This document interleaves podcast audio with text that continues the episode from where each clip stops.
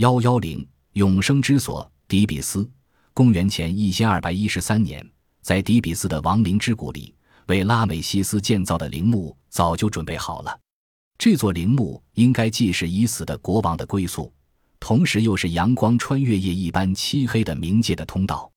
因为就像法老走到生命的尽头时要安葬在西方一样，每天晚上，白发苍苍的太阳神都要穿过西方的地平线之门，走进幽冥世界。他穿越埃及冥界唯一的交通工具就是太阳三桅帆。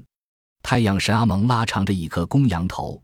身边有一条蛇为他掌舵护航，他乘着这一艘三桅帆穿过夜沉沉的冥界，等到破晓时分来临，他就会带着年轻的面孔从东边的天空升起，洒下清晨的阳光。陵墓的四壁上满满的装饰着宗教的图画和文字，它们描绘了太阳在夜晚这十二个小时里的旅程及其早晨的新生。有一套十分特殊的冥界书。他们细致入微地描绘了太阳神穿越冥界的行程，他可以在这段旅途中唤醒逝去的亡人。太阳神可以变成七十四种不同的形象，这些形象在太阳祈祷中一一都提到过。有一本书名叫《阿姆杜阿特》或者《秘密房间书》，其中详细描写了太阳神在夜间的十二个小时里驰骋在冥界的原野上的情形。另外还有一本书叫《小门书》。它同样划分了十二个小时，列举了冥界里大大小小所有的门卫。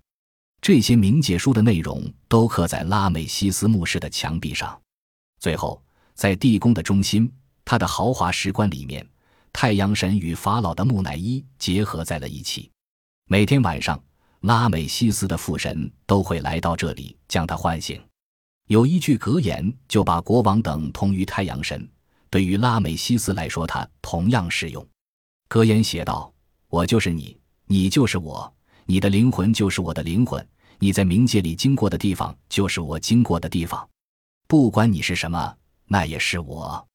你的变迁就是我的变迁，你去世就意味着我去世。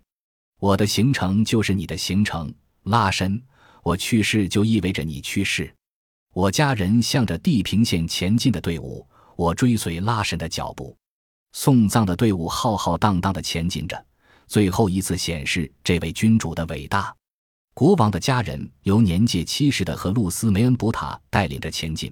此外，所有大神庙的祭司都来到这里为俄瑟里斯·拉美西斯送葬。